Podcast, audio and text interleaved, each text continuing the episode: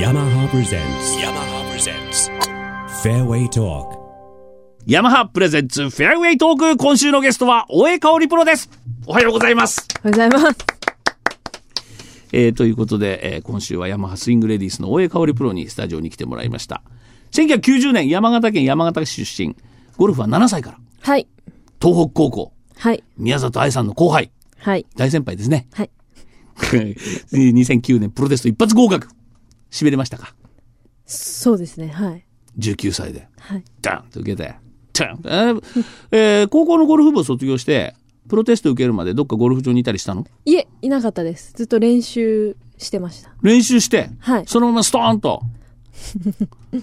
女子プロのプロテストっていうのは、その、コースに所属とか研修生とかってそういうのしなくていいのしなくても、はい。アマチュアの時のタイトルってあるんですかアマチュアの時は、東北女子山あ、は2回、2回だったっけかな。うん、勝ってんのはい。どこでやるんですか東北のその試合っていうのは。結構、バラバラですけうんど、勝った2試合どことどこどこだったっけかな。いいね、そいのやい感やじ。いやいやいやすいません。じゃあ、はるか昔 のことでちょっと。えーということで2011年からシード選手として活躍していますが、プロテストを受かってから11年までのシード選手になるその11年まではどんな感じだったんですかその2年間はえっ。と、2010年も、ほぼほぼフル参戦できたんあですそうけいうど、ことなのね。うんはい。でも、あの、賞金ランク多分60何位ぐらいで、うんダメで QT 行って、うんで、また次の年も出れる。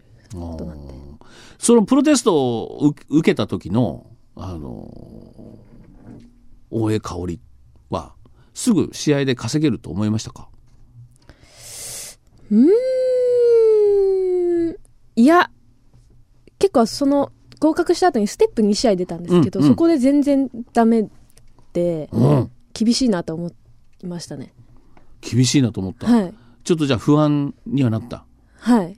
でもプロになるって決めたってことはプロでやっていけると思ったからプロになったわけでしょプロでやっていけるっていうか、プロになりたかっあプロになりたかったんだた。はい。そそれはなれんぐらでいしか考えてなかった。それはなんでもうプロになることしかプ考ロえないは憧れだったので。あもう純粋にプロゴルファーになりたい、はい。試合に出たいで試合でお金を稼ぎたいそんな感じはい。はいそして2012年には富士山系レディースで優勝しますこの時の優勝したコースは川名。川名でいいんですねはい。高麗グリーンはい。 16番ホール15番ホール女子も16 15番ホールパー5いえ、左側が OB になるずーっと海沿いに行くのは15、16番、 16 16番番です。はい。あそこは女子のプレイヤーは2つで行くんですかっていうことするんですか風向きによりますけど、行く人は行きますね。行くんだ、はいで17番がパー3はい。で18番が打ち上げのミドルはい。上がりは3ホール覚えてますか覚えてます。どんな感じだったの18番はダボでした。 でも勝ったのはい。プレーオフじゃないよね4打差 あって、18番のすげえ名ダ前までボなんだ ダボなん だ、いなんでダボになっちゃったのでもやっぱり18番で難しいんですけど、難しいよねうん私の飛距離だとセカンドもすごい距離残っちゃって、うんで、奥のバンカーに行って、セカンド打って、奥のバンカーから俺それ見たな出ただけでスリーパットです。俺ってそれ見 たティーショットが左にバンカーあるじゃないフェアウェイに、あれ入れちゃうとダメなんだよねそうですね。あの、ちゃんと当たれば普通には超えるんですけ超えど、るんだよねちょっとすごい雨が降ってて、その時。ちょっと不安でしたけど、うんもうギリギリ超えて、距離が多分190ヤードぐらい残っちゃうんですよ、ピンまでが。うんうん打ち上げ入れて。うんそっからが大変でした。でもそれオーバーさせちゃったんでしょもう手前のバンカーに入るか、うもうオーバーしちゃうしか、もう止まらないんで、砲台で。うんなんでもうしょうがないかなって感じだったんですけど。打っちゃったんだはい。ドーンと、はいでもダボでも勝った よかったね、はい。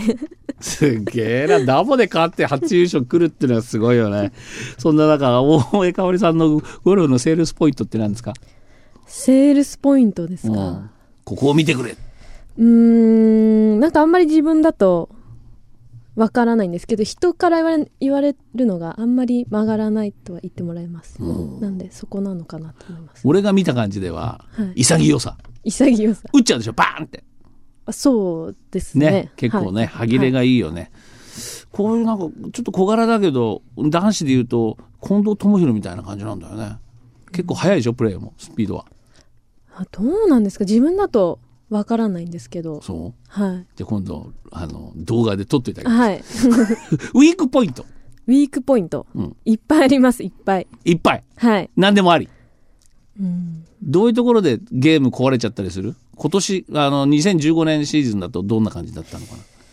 もう、今年は本当にいいとこがうんなかったなかったですね。でも、去年は、あの、結構調子良かったんですけど、うん去年思ったのがちょっと、波波波がちょっわかっとたありますね。うんはい。わかりましたプロゴルファーとしての目標目標。うんそうですね。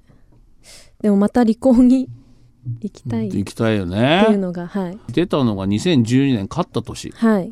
やっぱり離婚は違いますか違いますね。はい。でもな37試合になって賞金総額が40億近くなるでしょはい2016年シーズンは、はい。そうすると25位って一勝しただけじゃいけなくなっちゃうんじゃない、あ、あの、優勝した人はいけるのはい。何位でもいけるんですけど。じゃあ一回優勝しないと苦しいねそだうでからすしねない優勝以と外で行くってなると結構結構苦しいでしょ厳しいですね。じゃあ優勝しよはい。 うということで、えー2016年の目標はいただきましょ目標う。はいまず優勝と、あうんとリコーカップ。